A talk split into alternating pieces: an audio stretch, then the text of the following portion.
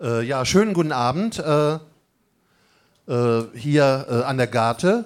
Es freut mich, dass so viele Leute hier hingekommen sind. Äh, wir sind das äh, temporäre Bündnis, hoffentlich muss es auch nur temporär sein oder bis in alle Ewigkeiten, vom Bündnis Garte für alle gegen die Digitisierung und Erdoganisierung der Garte und der Welt.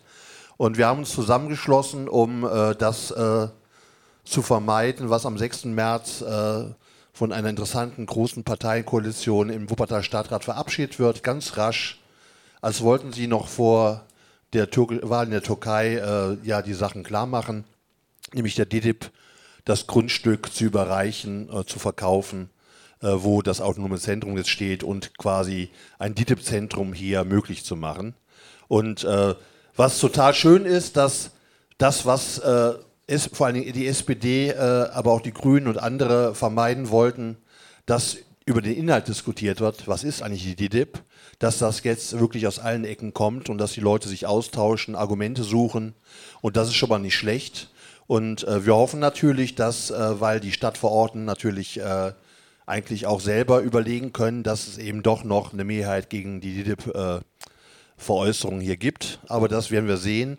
Äh, wir wollen hier, äh, wir haben hier Experten eingeladen, die sich sehr gut auskennen. Wir haben Experten eingeladen, die äh, einen gewissen Schutz bedürfen. Das sieht man ein bisschen am Eingang. Wir haben also eine, eine nette Sicherheitsfirma uns besorgt, engagiert, weil eben die Kritik an an AKP und Erdogan und an den Organisationen, die damit zu tun haben, eben auch gefährlich ist und dass Leute, die sich trauen, öffentlich zu kritisieren, eben äh, nicht nur das Übliche im Internet Morddrohungen bekommen, sondern eben auch gefährlich leben, dass wir uns einfach um die Menschen sorgen, die wir einladen. Deswegen bitte ich ein bisschen um Geduld, auch dass wir so ein bisschen, äh, das nicht so schnell geht und dass wir einfach immer ein bisschen Sorge haben, weil wir äh, hier eine schöne Veranstaltung haben wollen, ohne dass wir äh, jetzt äh, Angst kriegen müssen.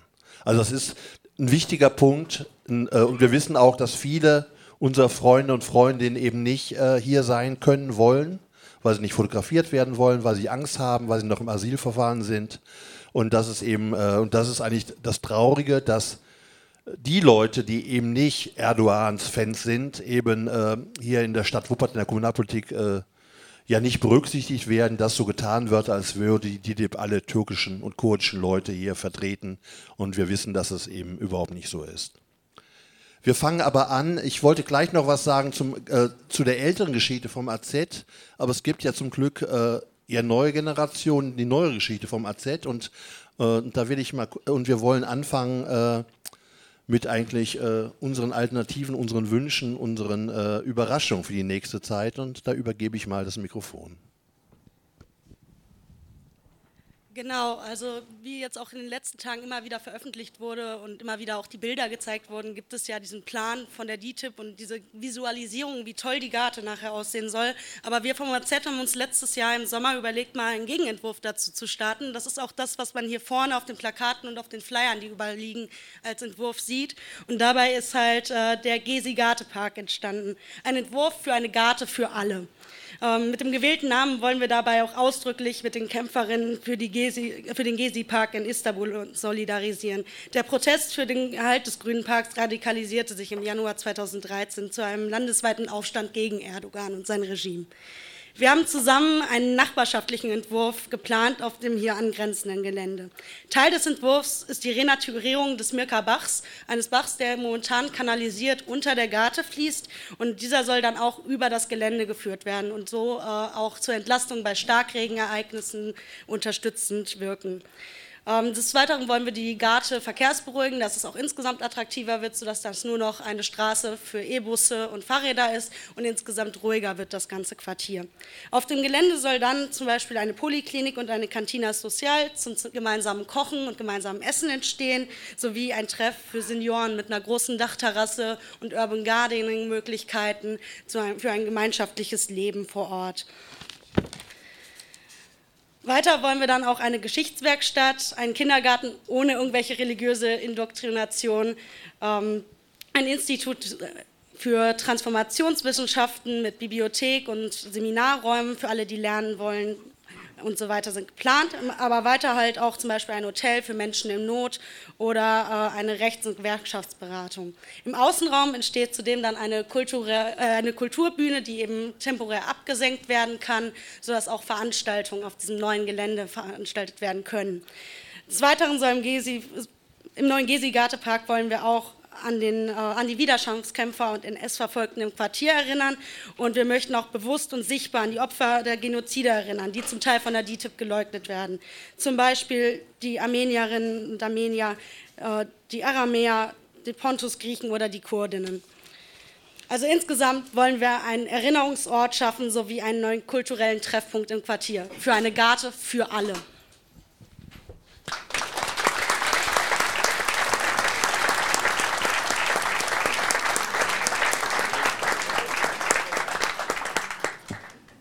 Ja, ich möchte jetzt das Podium vorstellen. Äh, ich möchte aber erstmal erzählen, dass es nicht so einfach war, äh, Leute, Expertinnen zu finden, äh, die sprechen wollen. Wir haben gerade eben noch eine Absage von Media bekommen, weil jetzt ihrer Tochter schlecht ging und sie zum Krankenhaus musste. Wir hatten natürlich Ronja Ottmann eingeladen, die Schriftstellerin aus Dresden, die ja sehr früh das entdeckt hatte, das, was hier in Wuppertal passiert und eben sehr deutlich auch in ihren Romanen äh, Partei ergreift und das, äh, sie, lässt, äh, sie lässt grüßen und sie wird das weiter verfolgen und sie hofft natürlich, dass wir äh, äh, irgendwann doch erfolgreich sein können. Äh, wir haben, leider hat das nicht geklappt mit Berivan Aymaz, das wäre sehr interessant gewesen, die ist Vizepräsidentin des Landtags NRW, Kurdin, engagierte Kurdin und Menschenrechtlerin, mit der wir viel in Solingen und an anderen Orten auch mit Duan Akandi zusammen Projekte gemacht haben. Das wäre sehr wichtig gewesen. Äh, sie ist eine der Kritikerinnen natürlich der DIDIB auch, der DIDIB, dass die im Land NRW äh, Religionsunterricht äh, machen darf und unter Kontrolle stattfinden soll. Sie kann, konnte leider nicht. Und wir hatten verschiedene kurdisch, kurdische Bundestagsabgeordnete angefragt, die aber wegen ähnlich wie Helge Lind eben äh, da, da, am Bundestag rumlungern müssen, um es mal äh, nett zu sagen. Also die keine Zeit hatten, also in die Sit äh, weil Sitzungswoche ist. Äh, das ist schade, also weil wir natürlich gerne die äh, Perspektive, äh, feministische Perspektive, die Frauenperspektive vertreten haben, aber es ist uns nicht gelungen und hat leider auch was damit mit zu tun, dass es eben ein Thema ist, wo die Leute sich nicht drum reißen, hier zu sitzen. Deswegen umso schöner ist, dass, sich hier, äh, dass wir hier Leute äh, hoch, in hochkarätiges Podium hier gewinnen konnten. Äh, wir haben auch, glaube ich, erst vor zwei Wochen gefragt oder vor einer Woche, weil wir gemerkt haben, die, die lokalen Parteien meinen es ernst, sie wollen es ganz schnell machen. Also, dass wir auch schnell sein müssen mit der Diskussion. Und wir hatten uns ja schon gewundert, warum die großen Parteien selber gar nicht auf die Idee kommen, die Menschen hier aus der Nachbarschaft äh, äh, einzubeziehen und öffentlich zu diskutieren, warum sie der DDIP das, äh, also diese Möglichkeit eröffnen wollen, warum sie die gut finden, warum deren Integrationspolitik äh, so gut sein soll. Und das hätte man ja auch, also das hätte ich eigentlich erwartet. Und leider ist es so, dass äh, die Bürgerbeteiligung erst äh, nach dem Beschluss anläuft. Also da kann man dann über Bäume und Regenablauf diskutieren. Aber die grundsätzliche Diskussion wird im Stadtrat stattfinden. Und es gab ja sogar, und auch das ist überraschend, die Bezirksvertretung Elberfeld hat mehrheitlich jetzt zum zweiten Mal dagegen gestimmt. Äh, es gab exzellente Redebeiträge äh, der CDU und der Grünen zur Rolle der DIDIB. Und uns wundert so ein bisschen, dass wir zumindest von den äh, Grünen äh, wissen oder gehört haben, dass es da kippt, dass die sich eventuell entscheiden für die DIDIB. Und auch die CDU, äh, das konnte man ja nachlesen, hat also sich da also die wollen jetzt so einen äh, monströsen Katalog entwerfen, damit die, die um die DDIP zu ärgern, damit die Wiese hier nicht äh, religiös äh, indoktriniert wird. Aber äh, sie werden auch mit der SPD zusammen äh, und der FDP das, dafür stimmen. Also das sind die Entwicklungen, die jetzt sind. Also es, äh, es wird wahrscheinlich so sein, dass, in, dass es eine sehr, sehr große Koalition geben wird am Montag und dass sich die, der Stadtrat sich über die Belange von Elberfeld durchsetzen wird. Das finde ich eher ungewöhnlich würde ich gerne mal äh, von Kommunalpolitikerinnen äh, erklärt bekommen, wie das sein kann. Und aber gut, ich, äh, aber wir bemühen uns und auch eben mit der Veranstaltung, dass wir nochmal ein paar Argumente nennen und dass wir vor allen Dingen gleich nach den Podiumsbeiträgen äh, mit hier mit dem Publikum äh, diskutieren wollen, äh, uns austauschen können, dass wir vielleicht kontrovers, aber nett, dass wir dann die Argumente austauschen können. Und wir laden natürlich ein, äh, am Montag die Ratsbesitzung kritisch und sehr laut zu begleiten. Ab 16 Uhr geht's los. Es wird ein sehr buntes und sehr lautes Programm mit den Proberaumbands geben aus des AZ. Und das wird also die Stadt, also das wird schon der Grund sein, warum wir äh, Räume brauchen, weil äh, wenn Proberaumbands draußen spielen vom Rathaus regelmäßig, wird das, ist das nicht so richtig schön. Aber das nur am Rande. Ich möchte äh, be begrüßen äh, äh, Ismail Küpeli, äh, Politikwissenschaftler aus Duisburg, einer der, der wenigen Fachleute für türkische Geschichte, die sich auch darum kümmert, wie die Geschichte der Minderheiten ist. Es ist ja 100 Jahre Osmanisches Reich, äh, 100 Jahre alles möglich, 101, äh, äh, die äh, Zerstörung quasi der, der ja, ja, ja, ja, ja, ja, äh, ja, also ich war jetzt auch, äh, das ist einfach, es, es, jährt sich so einiges in diesem Jahr und das quasi die türkische Geschichte, Nationalgeschichte eben auch äh, wenn man sich das genauer anschaut, da kann man sehr viel dran kapieren, warum die Verhältnisse in der Türkei, in Kurdistan, in Syrien so sind, wie sie sind. Und, äh, und äh, da gibt es gleich äh, einen kleinen Einblick äh, dazu und eben auch Hinweise zu dem, was die DIDIP im Januar hier noch veranstaltet hat, wen man, so einlädt äh, und so weiter. Aber das wird gleich nochmal genau erzählt. Uli Klan vertritt Elias äh, Uya aus Köln, der Rechtsanwalt, äh, der, der für, die Arme äh, äh, für die Rechte der armenischen Menschen kämpft, für die Anerkennung des Genozids. Äh, der ist leider, äh, wie viele Kölner, wie ich gehört habe, krank und kon konnte nicht, grippekrank und konnte nicht kommen. Deswegen macht Uli Klan von der Armin T. Wegener Gesellschaft, der hat zugleich heute zwei Hüte auf. Er wird so beide Themen, die wir vorgesehen haben, also das Lokale, äh, mit dem Kölner verbinden und so einen Schwerpunkt ja auf äh, die Armenier-Frage äh, legen. Äh, ich bin sehr froh, dass äh, wir Schmalle aus Oberhausen hier begrüßen können. Der ist seit vielen Jahren sehr kämpferisch und fast allein thematisiert der Islamismus und islamistische Dachverbände, kritisiert sie und streitet sich gerne und er äh, kennt sich, also diese ganze Entwicklung verfolgt, auch mit der DIDIP und kann uns auch was zu dem äh, DIDIP-Vorsitzenden hier erzählen, der gleichzeitig Landesvorsitzender ist und äh, möchte auch was zur Spionagetätigkeit äh, berichten. Äh, und äh, rechts neben mir ist Chivan Akbulut aus Essen. Das ist deswegen auch wichtig, dass äh, er da ist, weil äh, sich die Essener Linke, er ist äh, Mitglied des Integrationsrats in Essen, äh, in der Linkspartei organisiert, äh, in der kurdischen Bewegung organisiert. Sie haben es vorerst geschafft, äh, die, ähm, die, die Möglichkeit der DIDIP zu blockieren, dort die Jugendarbeit städtisch finanziert zu übernehmen. Und das ist ja für uns, auch für unsere weiteren Auseinandersetzungen hier um die Garte über die Frage Kindergärten, Schulungszentren und so weiter, was da alles geplant ist, wichtig, wenn wir einen langen Atem haben. Und äh, deswegen begrüße ich auch dich hier. Und äh, wir haben uns das jetzt so überlegt, dass wir einfach mit Uli Klan äh, anfangen, dass wir versuchen, jeweils sechs Minuten Statements zu machen und dass wir danach, nach der ersten Runde, das Publikum da äh, dran ist und äh, wir haben so ein Saalmikro und dann versuchen wir so ein bisschen äh, eigene Beiträge, aber eben auch Fragen als Podium zu stellen. Mal gucken, äh, wie Sitte das dann ablaufen kann. Also schön, dass Sie alle da sind und, äh, und dass Sie mit uns diskutieren wollen und ich übergebe mal, oder das Mikrofon hast du ja schon selbst. Danke erstmal. Ja,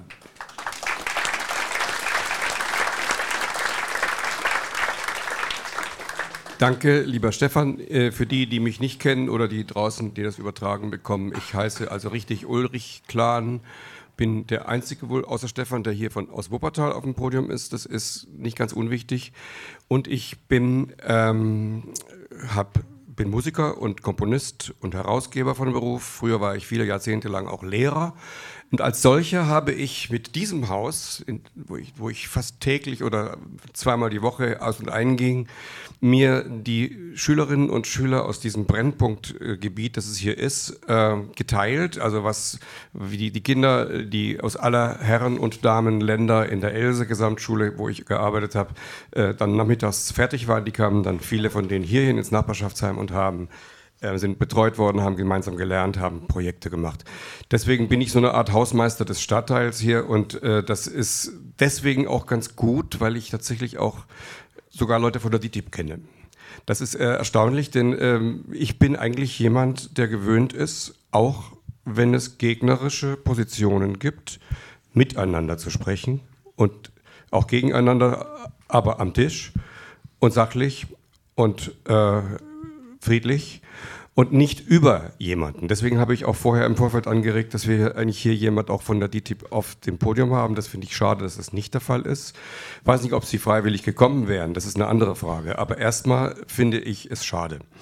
Das Zweite ist, dass ich es schade finde, dass auf diesem großen Podium, da müsste noch ein Platz frei sein, ähm, auch wenn er nicht besetzt würde aus durchsichtigen Gründen, von jemandem, der die Stadtverwaltung vertritt. Ich meine jetzt nicht irgendwelche Parteien, die irgendwas jetzt beschließen nächsten Montag, sondern jemand von der Stadtverwaltung, der die Ahnung hat über das, was hier entschieden ist. Es gibt hier Leute, die sehr, sehr lange schon die, die Fäden ziehen. Ich meine, Dezernenten zum Beispiel, ich meine unter anderem unseren Ordnungsdezernenten, Herr Nocke oder ich meine auch den jetzigen Kämmerer und Sozialdezernenten Stefan Kühn. Jemand von denen müsste hier sein, denn das ist der Punkt, mit dem ich anfangen will. Äh, es gibt hier in der Stadt ähm, etwas, was schlimmer ist als Naivität. Naiv wäre, wenn man sagt, wir haben da irgendeine so Organisation, die sind eigentlich ganz nett, aber was die jetzt genau vertreten, wissen wir nicht so genau. Was die predigen, wissen wir nicht so genau. Von wem die ihr Geld und ihre, ihre, ihre Instruktionen bekommen, wissen wir nicht. Wenn es nur so wäre, wäre es bloß blöd. Aber so ist es nicht.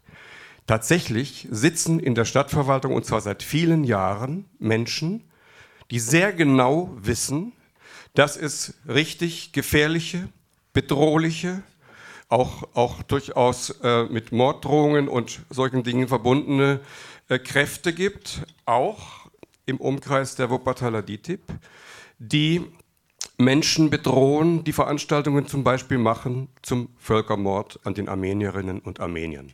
Die, äh, wie ich, ich bin der Vorsitzende und Mitgründer der Internationalen Armin T. Wegner Gesellschaft. Für die, die es nicht wissen, Armin T. Wegner ist ein Dichter und Menschenrechtler und Friedens- Aktivist gewesen, der hier aus Elberfeld stammt, der hier geboren ist.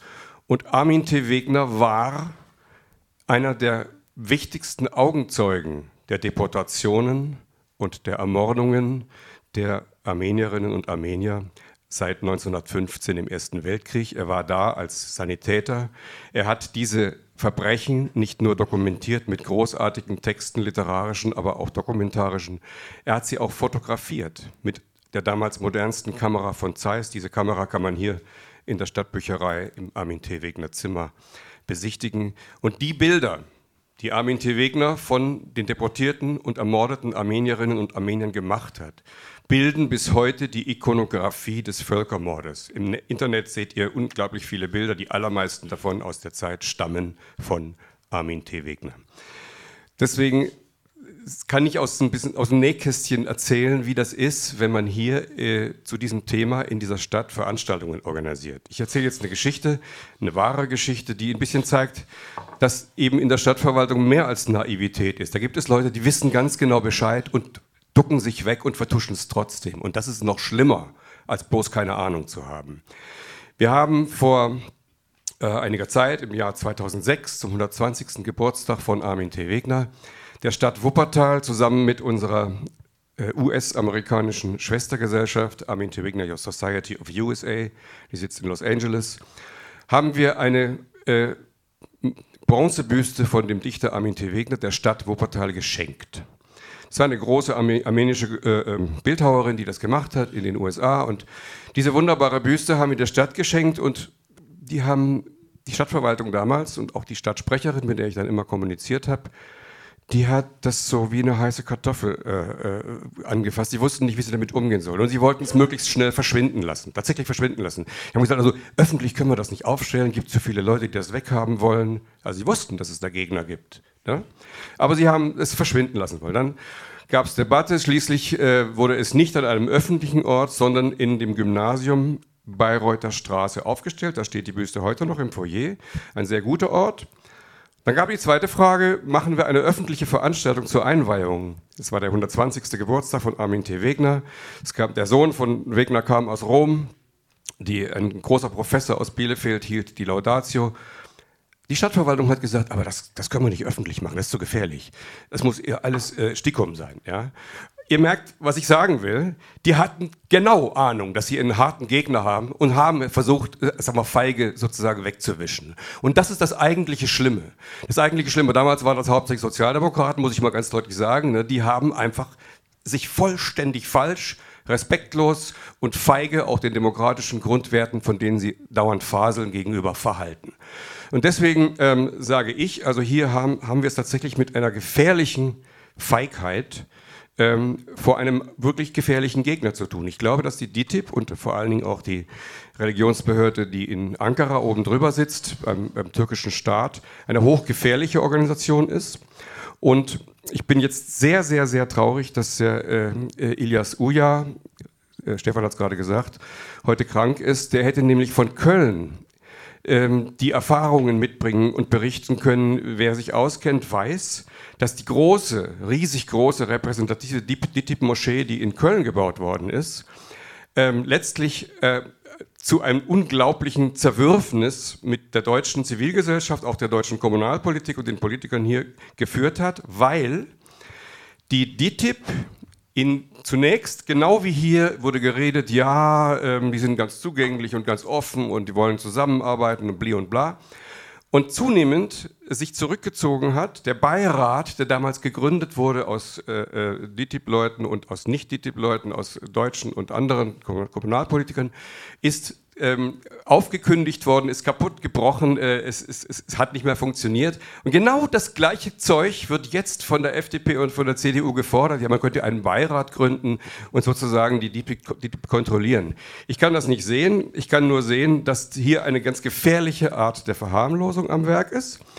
Bevor ich äh, äh anderen das Wort überlasse, möchte ich noch einen Satz zu dem dem Punkt, den ich jetzt hier vertrete, dem Hauptpunkt, vor dem wir warnen müssen. Das ist der Punkt, dass in der DITIB, nicht nur in der DITIB, auch in anderen nationalistischen äh, und äh, islamistischen türkischen Kreisen, der Völkermord an den Armeniern systematisch geleugnet wird. Das ist, da folgen sie direkt der staatlichen Vorgabe der türkischen Regierung, übrigens aller türkischen Regierungen seit 100 Jahren, also seit der Gründung der Republik Türkei. Ähm, und die Menschen, die darauf hinweisen, dass das ein Völkermord mit allen Kriterien, die, die, die das erfüllen muss, gewesen ist, die werden systematisch bedroht, bis dahin, dass sie ermordet werden, wie mein Freund, der große armenische Journalist Rand Dink, ähm, 2007. Ich will einfach darauf hinweisen, wir haben es hier mit einer mörderischen Leugnung eines Jahrhundert- oder Jahrtausendverbrechens zu tun. Und das können wir auf keinen Fall dulden. Und ich will zum Schluss meines Statements einen Satz zu dem Thema des Völkermordes sagen, weil die Menschen, die nicht so viel Ahnung haben und auch die Menschen äh, aus der türkischen Herkunft, die nun nicht so tief im Stoff sind, die sagen, na ja, aber die, äh, die, der türkische Staat, der sagt ja, es gibt aber keine, es gibt aber keine Beweise, dass die damalige türkische Regierung einen, eine Vernichtung der Armenier und Armenierinnen angeordnet habe. Das sagen die. Haben übrigens die, die Holocaust-Leugner auch immer gesagt. Hier ist genau dieselbe. Also Pack schlägt sich, Pack verträgt sich. Ich sage einfach nur Folgendes. Der nur als Dichter bisher durchgedeklinierte äh, äh, große romantische Dichter Armin T. Wegner hat in seinen Augenzeugenberichten von dem Völkermord, den er gesehen hat 1915 und 1916 auf seiner großen Reise von Konstantinopel bis Bagdad und zurück an der Essor vorbei, wo die angekommenen Armenier in die Wüste geschickt worden sind. Er hat mehrmals ein Telegramm erwähnt, es war ja nur ein Dichter, hat man gesagt, ist ja keine historische Quelle, hat nur ein Dichter geschrieben. Dieses Telegramm hatte der damalig amtierende Innenminister der jungtürkischen Regierung, Talat Pascha, einem verzweifelten Gouverneur, einem türkischen Gouverneur von Aleppo, das war damals alles osmanisch, also Aleppo auch. Dieser Gouverneur hatte verzweifelt angefragt, was mache ich hier? Kommen Hunderttausende völlig verhungerte, verletzte, äh, verendende Armenierinnen, meistens Frauen und ihre Kinder. Was soll ich mit denen machen? Und Talat, der Innenminister, hat ihm mit diesem Telegramm geantwortet, zitiert bei Armin T. Wegner 1915 schon. Das Ziel der Verschickung ist das Nichts. Das ist ein Vernichtungsbefehl. Und die Menschen sind in die Wüste getrieben worden und sind dort vorsätzlich, hat man sie verdursten und verhungern lassen. Und nicht genug damit hat mittlerweile der berühmteste, übrigens türkischstämmige Historiker zu dem Thema, nämlich Professor Taner Akçam, der in den USA lehren muss, weil er in der Türkei äh, unter Lebensgefahr nicht lehren könnte.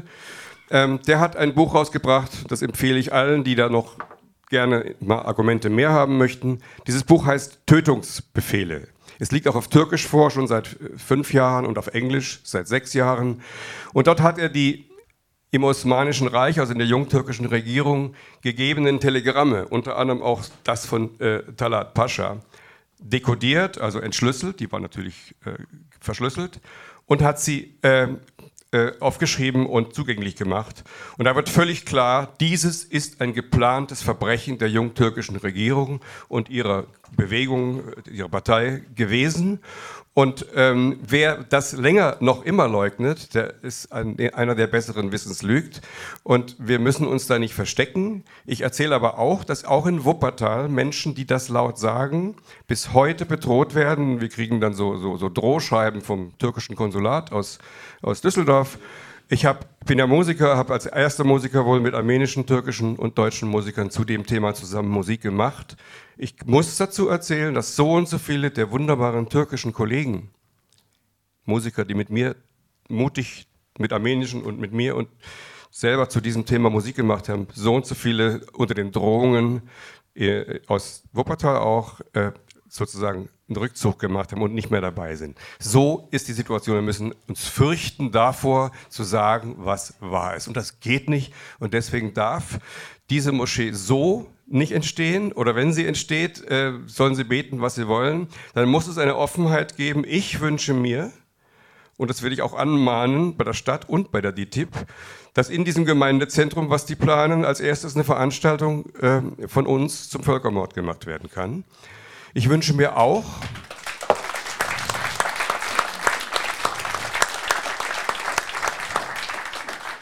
Ich wünsche mir auch, dass diese Veranstaltung kein Geschrei und keine Diskussion wird, sondern dem Thema entsprechend und angemessen eine Veranstaltung der gemeinsamen Trauer, den Schmerz der anderen wirklich in sich aufzunehmen, vielleicht mit Musik, vielleicht mit Poesie und mit Hören, mit gegenseitigem Zuhören. Das ist die Aufgabe, die wir als Armee Wegner Gesellschaft übernehmen. Und wir haben es geschafft, viele Armenier und Türken zusammenzubringen zu dem Thema. Wir müssen das auch hier tun. Und mein letzter Wunsch, das AZ muss da bleiben, wo es ist.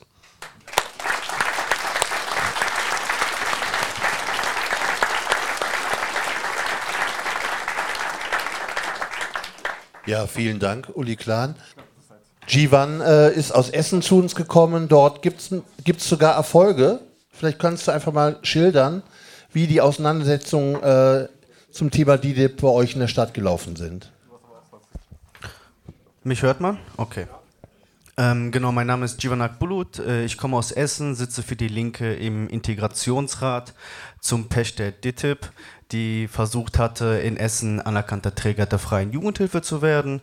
Ähm, als anerkannter Träger der freien Jugendhilfe, das ist im Grunde das Tor in die, in die Stadt, wenn man als gemeinnütziger Verein äh, kommunal, der, auf kommunaler Ebene aktiv sein will. Man wird bevorzugt, äh, Förderprogramme und das ganze Paket. Äh, die Abstimmung, ähm, ich glaube, die ist jetzt etwa, also war angelegt für vor etwa eineinhalb Jahren. Und die wäre dann im Jugendhilfeausschuss ähm, geschehen gewesen, äh, kam vorher als Vorlage in den Integrationsrat, wo ich auch äh, sitze. Und da war schon schnell klar, okay, das kann man so nicht stehen lassen. Natürlich hatte ich dann Kontakt mit den Parteien aufgenommen, habe mich nochmal ein bisschen schlau gemacht um die Strukturen, allgemein äh, DITIB, Dianet, aber auch die Strukturen in Essen und dann erstmal versucht, über die Parteien Konsens zu schaffen, dass DITIB als anerkannter Träger der freien Jugendhilfe völlig nicht tragbar ist und ähm, hatte dann meine Rede im Integrationsrat gehalten. Im Vorfeld war schon klar, ich werde da relativ alleine stehen. Die Parteien haben deutlich gemacht, ja, aber die DITIB in Essen so und so. Also letztendlich das Argument schlechthin, was wir aus jeder Stadt kennen, wo die DITIB äh, versucht, äh, in ähnliche Strukturen reinzukommen. Und das hat System, die DITIB tut viel, die DITIB weiß, sich schön zu reden. Die DITIB weiß um den Wert einer weißen Weste und das äh, im Grunde dann halt auch in Essen. Ähm, Im Integrationsrat habe ich dann natürlich die ganzen Skandale aufgezählt, wie meine Vorredner letztendlich äh, dargelegt hatten. Und ähm, da stand ich, ganz, äh, stand ich ziemlich alleine da. Also da gab es keine Fraktion, die gesagt hat, okay, da gehen wir mit. Ähm, da war ich schon schockiert. Ich wusste, die Situation wird nicht einfach sein. Die DITIB hat, also zumindest gibt es da eine Partei, die sich berufen fühlt, äh, für die DITIB Integrationsrat ähm, die Meinung zu machen. Da komme ich gleich noch ein bisschen zu reden. Aber letztendlich ähm, war ich schockiert, dass keine Fraktion äh, sich dieser Position angeschlossen hat, dass DITIB in Essen vor allem in der Jugendarbeit äh, völlig inakzeptabel ist. Und äh, da gab es sogar Kritik ähm, die SPD, muss man fairerweise sagen, hatte zwar Kritik geäußert an die DITIB, ähm, hat aber gesagt, dass sie das gleichzeitig kritisch äh, verfolgen wird, was natürlich in der Politik grundsätzlich sein sollte. Ähm, sie unterstütze aber diesen Schritt der DITIB. Äh, die CDU hat sich enthalten, war ich auch ein wenig schockiert, weil die CDU eigentlich zu jedem Thema eine Meinung hat, vor allem wenn ich vorher spreche. Und die hat sich natürlich enthalten, weil da war die Linie wahrscheinlich nicht ganz klar. Ähm, die Grüne hat dann anschließend im Integrationsrat auch eine Rede gehalten, äh, die ich verstanden habe als Rede gegen meine Rede. Auf die Kritik wurde nicht eingegangen. Im Gegenteil, sondern immer wieder das Totschlagargument schlechthin, zumindest in den Augen äh, der Leute, die die DITIB äh, nicht so schlecht finden, dass sie ein Essen wirklich gute Arbeit leisten würde. Ähm, dann natürlich auch äh, Allianz Essener Demokraten, die sich halt äh, berufen fühlt, der politische Arm der DTP in Essen zu sein.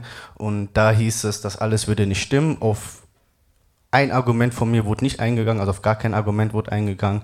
Letztendlich ähm, hat es diesen Verlauf genommen und da war schon von Anfang an klar, okay, das lassen wir nicht auf uns sitzen.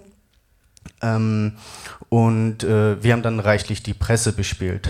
Ähm, die Abstimmung wurde letztendlich vertagt, einmal, zweimal, dreimal, ich habe nicht mehr mitgezählt, ganz oft vertagt, weil wir so eine große Öffentlichkeit aufbauen konnten. Und deshalb finde ich diese Veranstaltung auch unfassbar wichtig, weil, und das sage ich immer wieder, wenn ich äh, gefragt werde, wie denn die Arbeit zu DITIB ist, die DITIB macht einem ein Riesengeschenk.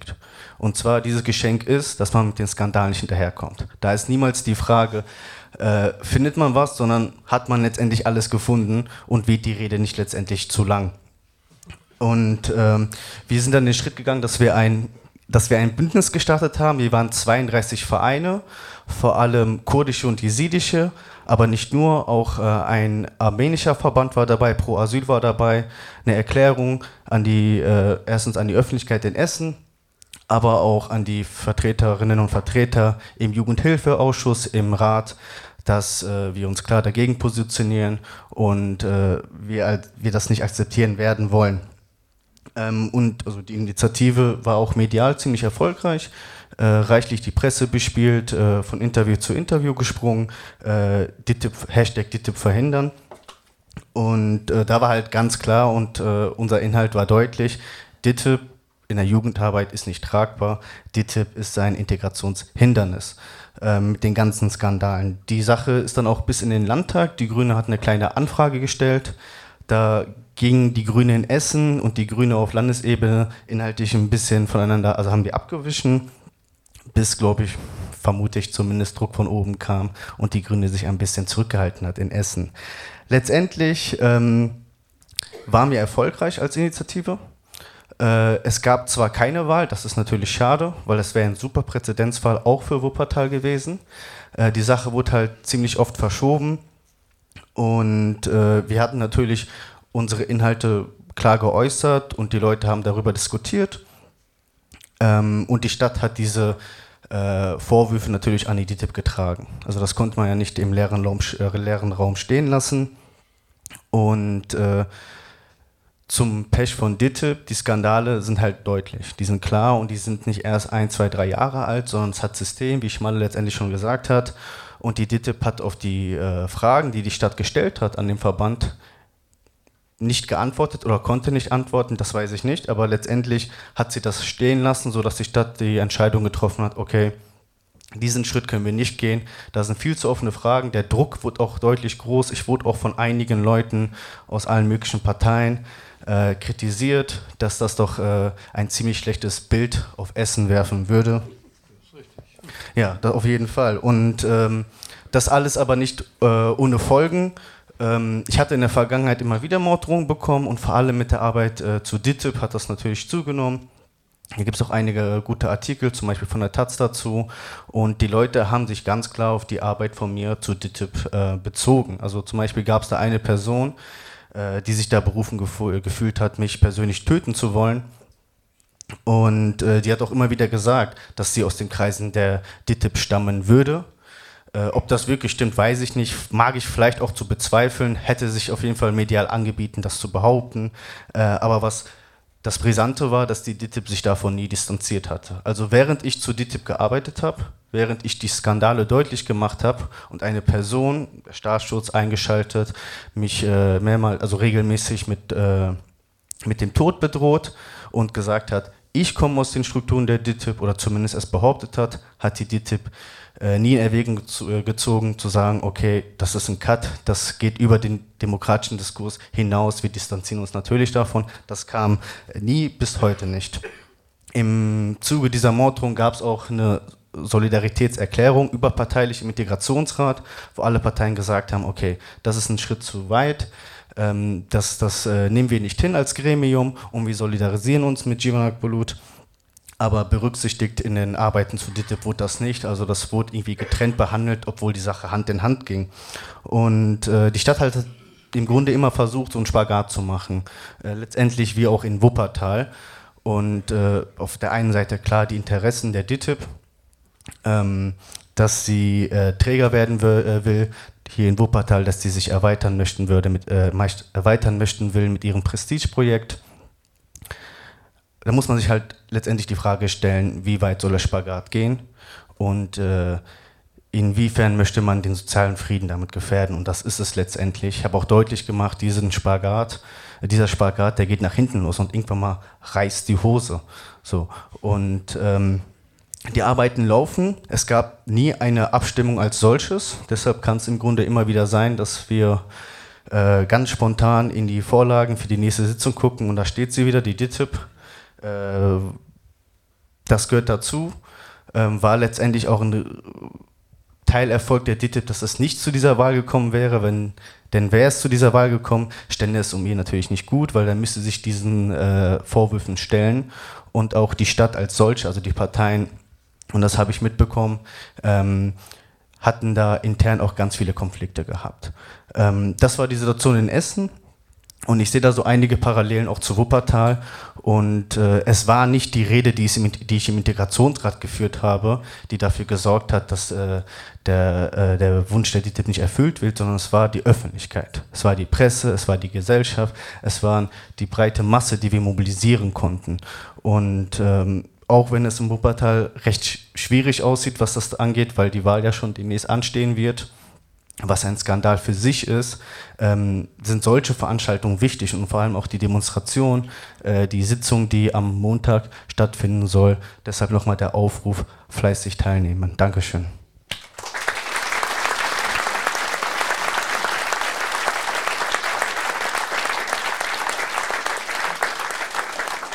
Ja, vielen Dank.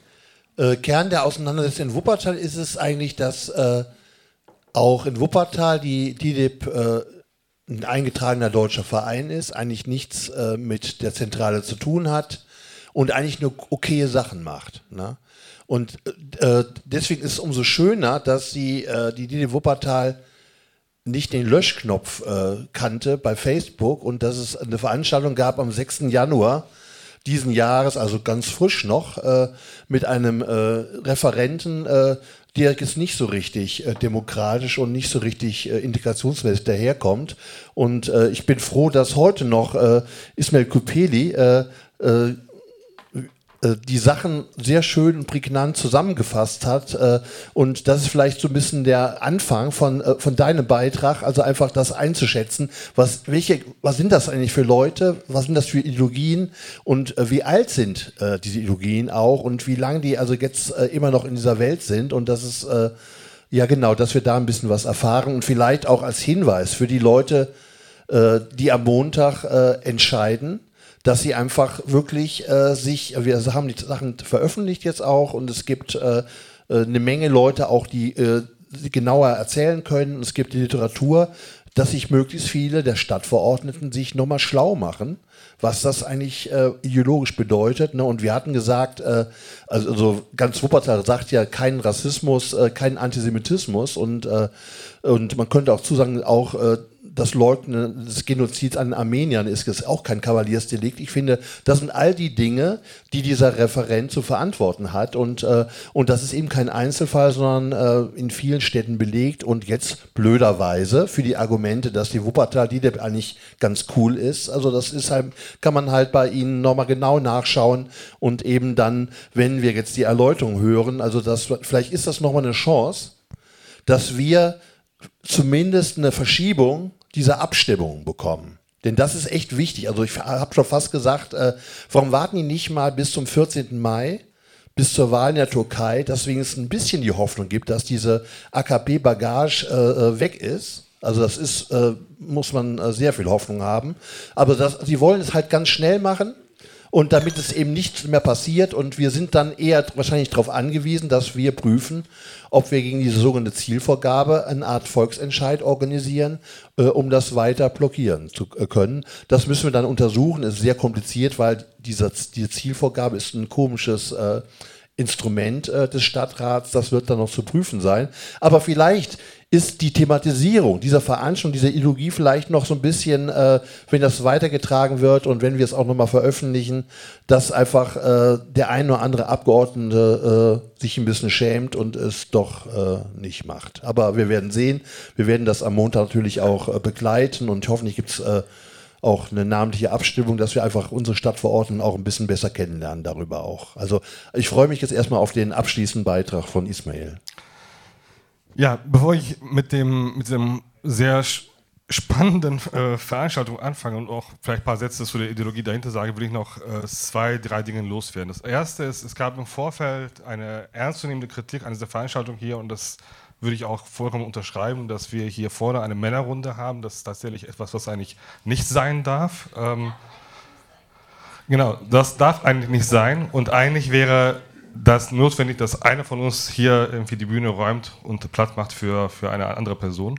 Ähm, nun, die, die, Situation ist, wie sie ist, aber man muss es trotzdem deutlich machen, dass es eigentlich nicht haltbar ist. Das Zweite ist, ähm, ich fand deine Idee mit einer Veranstaltung, ähm, quasi die Startveranstaltung bei der DITIB-Moschee, ähm, dass man da den eine Armenierin thematisiert, Fand ich sehr gut. Es gab bei der DTIP-Moschee in Duisburg, damals bei der Eröffnung, kurz nach der Eröffnung, auch eine Gedenkveranstaltung.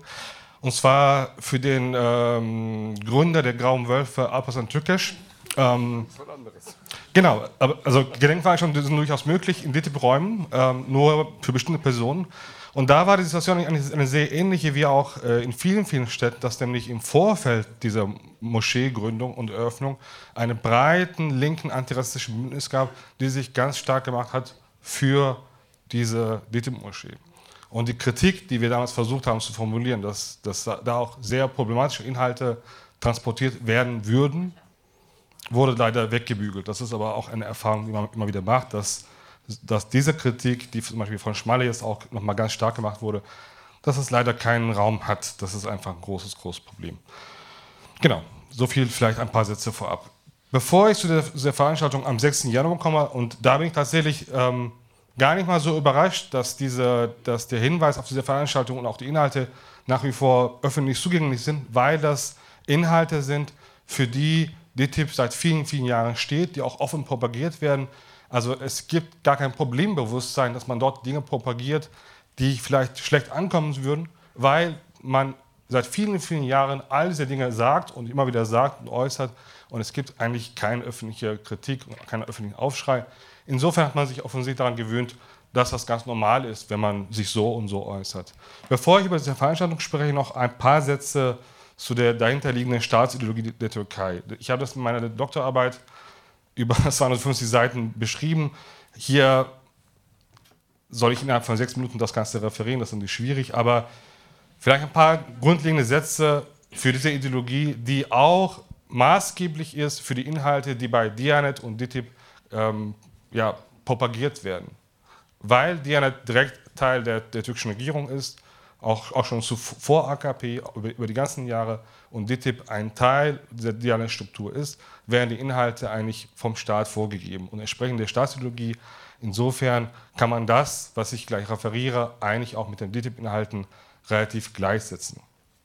Und da ist das, das Zentrale, dass im Rahmen der Staatsideologie die Vorstellung vorherrscht, dass man eine homogene, ethnisch homogene türkische Nation schaffen muss, in der eben kein Platz ist für Nichtmuslime, aber auch kein Platz ist für Nicht-Türken generell. Und da ist der Unterschied, während die Politik gegenüber Armenierinnen und anderen christlichen Bevölkerungsgruppen Vernichtung und Vertreibung war, war die Politik gegenüber den, den muslimischen, nicht-türkischen Bevölkerungsgruppen wie Tscherkessen und Kurden eine Zwangsassimilierung. Eine Zwangsassimilierung, die aber auch gewaltsam durchgesetzt wurde. Ein, ein Stichwort Delsim wurde schon genannt, aber das ist nur einer von ganz, ganz vielen Vernichtungsoperationen, die sich über, über viele, viele Jahre vollzogen haben, die ähm, dazu geführt haben, dass, dass Zehntausende Menschen ermordet wurden, dass weite Gebiete zerstört wurden über viele Jahre. Und das ist ebenfalls ein Teil, äh, ein Teil des Versuches gewesen, die kurdische Bevölkerung also zu assimilieren. Und gegenüber anderen Bevölkerungsgruppen wurden ähnliche Maßnahmen umgesetzt, das heißt durch Gewalt, durch, äh, durch massive Repression, der Versuch, äh, alle Bevölkerungsgruppen zu zerschlagen, die nicht türkisch sind. Und das ist etwas, was sich auch über die ganzen Jahrzehnte seitdem eigentlich weiter fortsetzt. Das heißt, man hat eigentlich nie Abschied davon genommen, zu sagen, wir wollen eine ethnisch homogene Türkei schaffen, sondern das ist nach wie vor ein Ziel, auf dem man arbeitet. Die Methoden ändern sich über die Jahrzehnte vielleicht etwas, aber dieses Ziel wird nicht aufgegeben und wird weiter ähm, durchgesetzt. Und in, diesem, in dieser Staatsideologie, auch das ist, glaube ich, ganz wichtig, muss man sich äh, fest vorstellen, dass äh, man von einem sehr starken Verschwörungsdenken geprägt ist. Das heißt, man stellt sich die Welt so vor, dass, äh, dass die türkische, dass die heldenhafte türkische Nation gegen äußere, das ist hauptsächlich der Westen, und innere Feinde kämpft. Und da in, unter innerer Feinde fasst man sowohl Armenierinnen, Juden, aber auch, auch die Kurden mit ein und sagt, wir kämpfen gegen, gegen die ganze Welt, die sich gegen uns verschworen hat. Und wir versuchen, unsere, unsere, unsere quasi Weltmachtrolle, die wir zu früher hatten und die wir wieder wollen, wieder zu erlangen. Also auch eine Vorstellung von, von, der, von der türkischen Nation als eine Weltmacht, als, eine, als ein Großreich. All diese Dinge sind nach wie vor präsent. Das heißt, die Vorstellung ist, dass die Türkei eigentlich deutlich größer sein muss als die, als die heutigen Grenzen und dass eigentlich die Türkei maßgeblich sein muss in der Welt. Nicht nur in der Region, nicht nur als Regionalmacht, sondern tatsächlich auch als Weltmacht. Auch das ist eine Vorstellung, die nach wie vor ähm, gepredigt wird, nach wie vor darauf gearbeitet wird und nicht nur von kleineren extremistisch, extremistischen Gruppen am, am, an irgendwelchen Rändern, sondern tatsächlich auch vom Staat selbst, auch auf einer symbolischen Ebene auch vorbereitet wird. Und auch das wird bis heute nicht aufgegeben. Das heißt, diese, diese ganzen Inhalte bezüglich Rassismus gegen Kurden, Rassismus gegen Armenierinnen, der Antisemitismus, all diese Dinge sind ohnehin Bestandteile der, der Staatsideologie, die eigentlich über alle Institutionen hinaus verbreitet werden und beschränkt sich nicht, und das muss man immer deutlich machen, nicht nur auf den Spektrum der Grauen Wölfe oder auf andere solche ähm, rechtsextremen Gruppierungen, sondern ist Teil der Staatsideologie, die bis heute gepredigt wird und die bis heute auch propagiert wird, auch über solche Institutionen wie die TIP in ganz, ganz vielen verschiedenen Städten. Und die Veranstaltung, über die wir dann jetzt sprechen werden, ist nur ein Beispiel und es ist, bildet aus Sicht von DITIB sicherlich kein Skandal.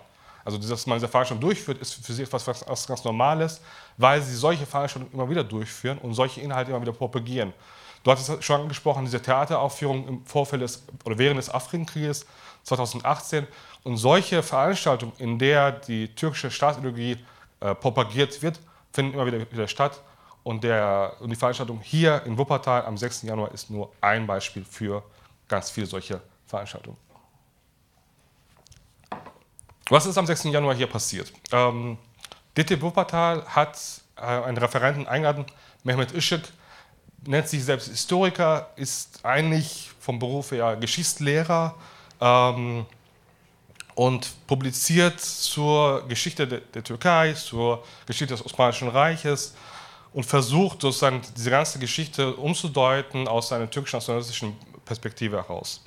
Ähm, die Veranstaltung hier in Wuppertal ist, soweit man es nachvollziehen kann, äh, dreht sie sich um eine bestimmte Organisation, um die sogenannte Spezialorganisation, die im Osmanischen Reich 1914 gegründet wurde, als eine Organisation, die den Terror gegen die christliche Bevölkerung durch, durchführen sollte. Mit dem expliziten Ziel, als eine Geheimorganisation zuerst, später wurde sie dann relativ publik. Ähm, die ersten Aktionen dieser Spezialorganisation, über die Mehmet Işık, der Referent, dann schreibt und auch referiert, ähm, zielten auf die christlichen Bevölkerungsgruppen an der heutigen Westküste der, der Türkei, noch vor dem Ersten Weltkrieg. Später im Genozid von 1915, der von wissenschaftlicher Seite überhaupt nicht mehr in Frage gestellt wird, war die Spezialorganisation ebenfalls beteiligt, hat diesen, diesen Genozid mit durchgeführt, mit organisiert und auch später nach dem Ersten Weltkrieg, in dieser Phase der Gründung der Türkei, war die Spezialorganisation wieder zuständig für Massaker und Terror gegen christliche Bevölkerungsgruppen in der gesamten heutigen Türkei. Ähm, das ist diese Spezialorganisation. Es ist eine, eine inzwischen auch recht belegtes ähm, quasi positiv Bezugspunkt für türkische Nationalisten. Ähm, zum Beispiel dieses Symbol der, ähm, der Spezialorganisation wird auch benutzt von heutigen türkisch-nationalistischen Gruppierungen, wie zum Beispiel Turan e.V. aus dem Ruhrgebiet, eine, eine gewalttätige äh, Gruppierung, vermeintlich aus dem Rockermilieu, aber hat eigentlich äh, keine wirkliche Verbindung zu diesem Milieu, aber bedient sich deren, deren Symbole, bediente sich deren Optik, um türkisch-nationalistische Inhalte zu propagieren und politische Gegner zu bedrohen und auch anzugreifen. Und diese Organisation, die inzwischen sich selbst aufgelöst hat, ähm, aber die bis, bis, vor wenigen Jahren noch, noch hier im Ruhrgebiet aktiv war, bediente sich des, das Logo der Spezialorganisation mit einem ganz klaren Bekenntnis ähm, zum Genozid und auch zu der, zu der, der türkisch-nationalistischen Ideologie. Mehmet Işık schreibt über diese, über diese Organisation Bücher, in denen er diese, ähm, diese Organisation als ein Fahnenträger des, der Gerechtigkeit, des Rechts äh, quasi darstellt, bezeichnet und ähm, malt solche Feindbilder wie, dass er dann sagt, ja, Vatikan, Krypto-Armenier, Zionisten, womit er dann Juden meint, haben sich verschworen gegen die Türkei, gegen die türkische Nation. Und die Spezialorganisation hat quasi die türkische Nation verteidigt gegen diese, gegen diese inneren, äußeren Feinde. Und malt auch solche Bilder, in denen er davon ausgeht, das sind tatsächlich Zitate von Mehmet Işık selbst, ähm, dass ein tausendjähriger Krieg zwischen Halbmond und Kreuz existieren würde. Also das ist auch die Vorstellung, dass quasi das Christentum und, und der Islam gerne kämpfen würden und diese Spezialorganisation quasi auf Seiten des Islam dann gegen die christlichen Feinde kämpft ähm, und Bilder transportiert, in denen tatsächlich ähm, ja, von einem Kampf, der heldenhaften Kampf der, der türkischen Nation gegen innere Feinde und äußere Feinde ähm, dargestellt werden. Das sind eigentlich so, solche, solche Bilder, die, die in diesen Publikationen und auch in solchen Vorträgen transportiert werden. Und wenn man sich das anschaut, also wenn man diese Feindbilder, wenn man diese Codes etwas entschlüsselt, dann wird eigentlich sehr schnell deutlich, gegen, gegen welche Gruppierung, gegen welche Feindbilder sich das tatsächlich richtet. Das ist natürlich einmal der Westen generell als Feind, als äußerer Feind gesehen wird, aber die inneren Feinde beziehen sich an dem Punkt tatsächlich ganz stark sowohl auf Armenierinnen, auf Juden, auf andere ähm, politische Feinde, weil mit diesem Bild des, des Krypto-Armeniers, das ist tatsächlich sehr, sehr interessant, kann man jeden politischen Feind als einen Krypto-Armenier bezeichnen und damit ihn aus der türkischen Nation ausschließen und zu einem Feind der türkischen Nation deklarieren. Das heißt, auch ich könnte ein Krypto-Armenier sein und wir alle können Krypto-Armenier sein und wären damit Feinde von, von türkischen Nationalisten und wären damit quasi vogelfrei und zum Abschluss freigegeben.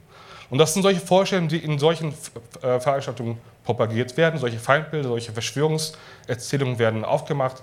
Und das ist ähm, anschlussfähig an die, an die Staatsideologie, das muss man sich klar machen. Es ist nicht so, dass Mehmet Işık dort eine randständige, eine extreme Position äh, propagiert, sondern das sind die Positionen, das sind die Inhalte, die sich aus der Staatsideologie der Türkei ableiten, die da vollkommen kompatibel sind. Insofern ist es überhaupt nicht überraschend, dass Diti Wuppertal bis heute diese Veranstaltung genauso stehen lässt und dass man nachvollziehen kann, was dort ähm, propagiert wird. Und es wird auch in Zukunft so sein, dass sobald, solange DTIP in dieser Struktur bleibt, in, dieser, in diesem Kontext bleibt, dass solche Veranstaltungen auch in Zukunft stattfinden werden. Das heißt, auch in Zukunft wird in DTIP-Räumen, wenn solche Veranstaltungen passieren, wird Rassismus, Antisemitismus, Homophobie, Queerfeindlichkeit, darüber haben wir noch gar nicht so viel gesprochen. All diese Inhalte werden propagiert. Der türkische Nationalismus wird natürlich, selbstverständlich, immer wieder propagiert werden. Das heißt, wenn wir tatsächlich den Ideen, den Normen einer demokratischen, pluralistischen Gesellschaft verpflichtet sind, und davon gehe ich jetzt mal, aus, äh, muss man sich deutlich dagegen stellen. Leider, und das, da teile ich zum Teil die Kritik von Schwalle, ist davon selbst im linken Spektrum zu wenig die Rede und müssen eigentlich sehr deutlich machen, wie wenig solche Inhalte, die in DTP-Räumen propagiert werden, mit einer Idee einer demokratischen, pluralistischen Gesellschaft im Einklang zu bringen sind und müssen eigentlich als Demokraten, als Antifaschistinnen, als Linke und so weiter und so fort uns deutlich dagegen stellen. Das ist ein Wunsch, den ich jetzt nicht nur in Wuppertal habe, sondern auch in vielen, vielen anderen Städten. Das heißt, weil diese Konflikte, die du in Essen beschrieben hast, die es auch in vielen Bundesländern auch gibt, ähm, da müssen wir eigentlich eine klare, deutliche Position haben, die man auch nicht mehr wieder neu zur zu, zu, zu, Diskussion stellt, sondern die einfach selbstverständlich ist, dass solche Kräfte äh, von uns kritisiert und zurückgedrängt werden müssen. Besten Dank soweit.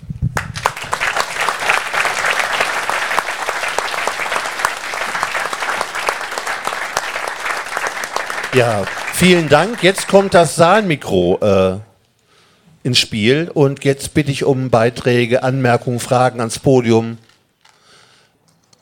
Ach so, ja, ich sollte jetzt doch Tschüss sagen an das Radio äh, Nordpol, das weltweit sendet. Das ist heute ein Stream und das kann man, äh, ja, das hätte man auch hören können, aber zum Glück seid ihr hier. Also schöne Grüße an die hoffentlich zahlreichen Zuhörerinnen.